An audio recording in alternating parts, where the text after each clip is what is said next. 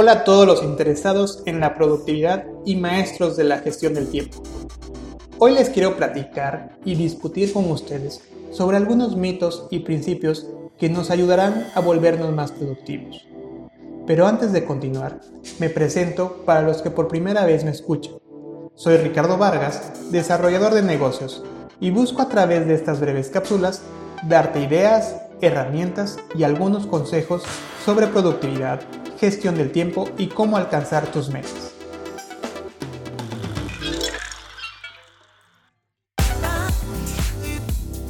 Hoy pongo en discusión las siguientes frases.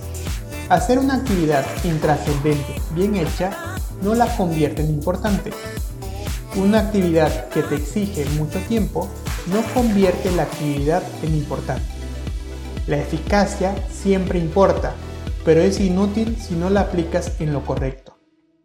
Y con estas frases quiero presentarte un principio desarrollado por Wilfredo Pareto, astuto economista, ingeniero de formación, catedrático de Economía Política en la Universidad de Lausana en Suiza.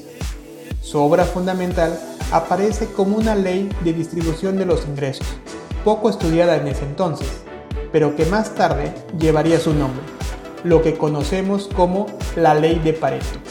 En últimas décadas también conocida como el principio del 80-20. La ley de Pareto se puede resumir de la siguiente manera. La parte más importante o que genera mayores resultados en cualquier sistema es una parte reducida. En otras palabras, el 80% de lo que se produce procede del 20% de los insumos. Ejemplos de esta ley podemos mencionar muchos otros el 20% de la población acapara el 80% de la riqueza. El 20% de los clientes generan el 80% de los ingresos en ventas.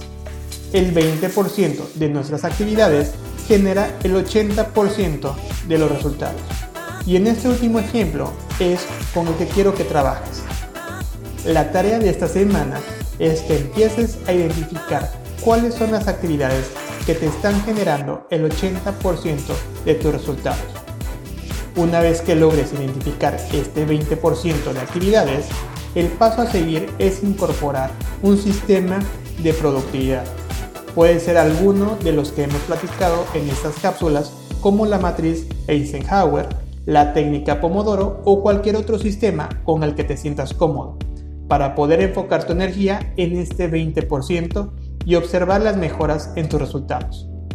Recuerda esta frase de Seneca, el gusto por el ajetreo no es diligencia. Soy Ricardo Vargas y te espero en el siguiente episodio. Chao, chao.